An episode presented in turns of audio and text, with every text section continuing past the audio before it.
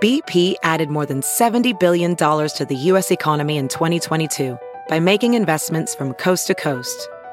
Investments like building charging hubs for fleets of electric buses in California and starting up new infrastructure in the Gulf of Mexico. It's and, not or. See what doing both means for energy nationwide at bp.com slash investing in America. Wake up. Get up. Wake up. You really do have to get up. You're listening to the Big Party Morning Show. on Channel 94.1. Time to wake the hell up. So uh, there's a Maryland guy. He is uh, facing felony charges.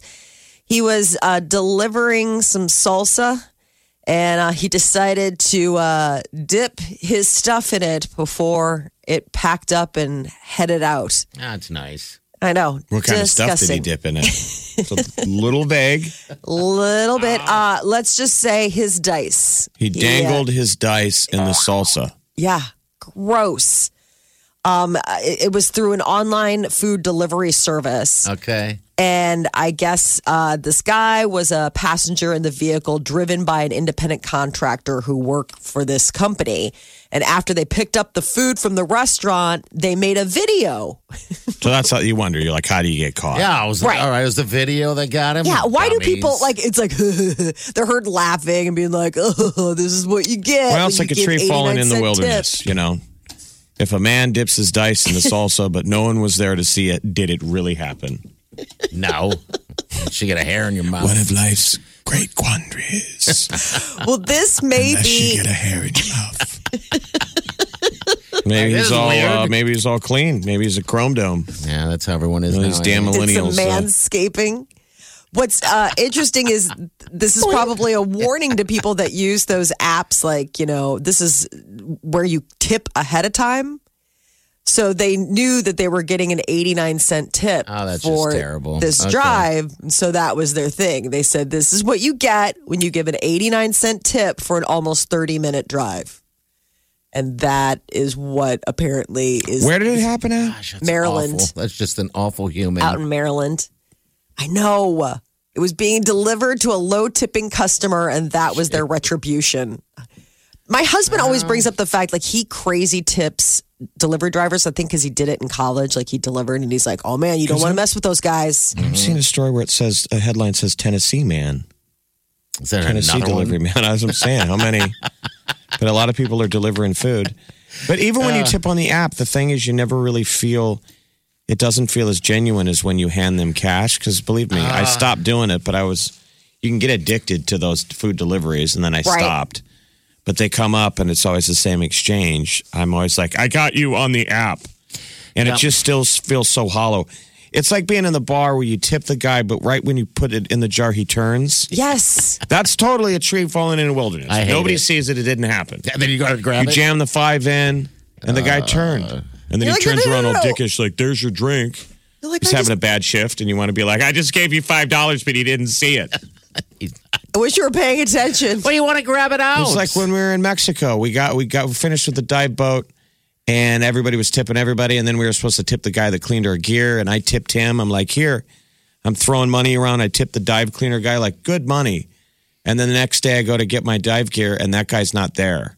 yeah, And they hand me all my gear, and they're like, "We cleaned it really clean." They're kind of all waiting around, and I'm like, Tip the "I guy. tipped that one guy yesterday. I can hear my voice how hollow it sounds." And they're like, "Yeah," Oh and I wanted to be like, "No, go find him because I gave him sixty bucks.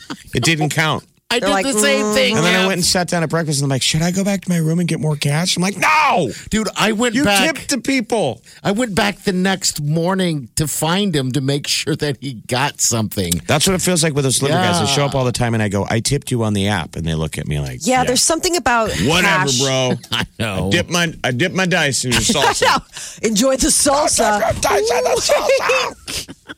I tipped on the app. I hope you like the salsa And then you have the salsa. I'm like, this is delicious. best. It's got some salsa. zip. There's like a, there's like a snap to it. I don't know what that was. So wang do it. They're like, that's Keith. That's a special ingredient. I'll called tell you what. Keith. Keith does not bathe a lot. Gross. Just Uh, kind of salty. It's almost like its own little chip. Oh my gosh. Uh, that's Keith. Uh, are you talking about uh, free ball Keith?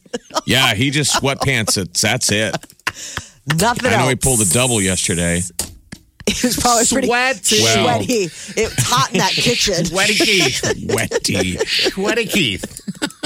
sweaty salsa. Oh, Imagine finding that We out. call it Wouldn't you just, like, schwalsa. wouldn't you just throw up? I mean, just if all of a sudden they're like, we've switched her salsa, and then you find I out. don't know. I would have to have The that on Folgers ad? camera. Yes. That would be awesome. the new Case Picante salsa ad. We've switched her salsa with Keith Dip. Hey, Keith Dangle is dice. Anyway, very stupid. So is he going to go to jail or something, or what's going on? Oh, he's facing felony charges. It's some serious stuff. You can't go messing with people's food. Yeah, it's I like poisoning know. somebody, right? Yeah, I mean it's it's a class C felony, but he would have to go in front of a jury. I mean, it's it's for real. Like he could face 3 to 15 years in prison. It's the old school deal where when you were a high school kid and everybody pulls up and likes to have fun at the drive through lane and saying snarky stuff. And I used to freak out like, dude, they're going to spit in our food. Yeah. Um, Yes. You don't want to do that. No. do not screw with the people that handle your food before you but, Such Exact- a sweaty Keith. Yes. Shreddy Keith's back there like give me a reason. Give me a reason. This is The Big Party Morning Show. on Channel 94.1.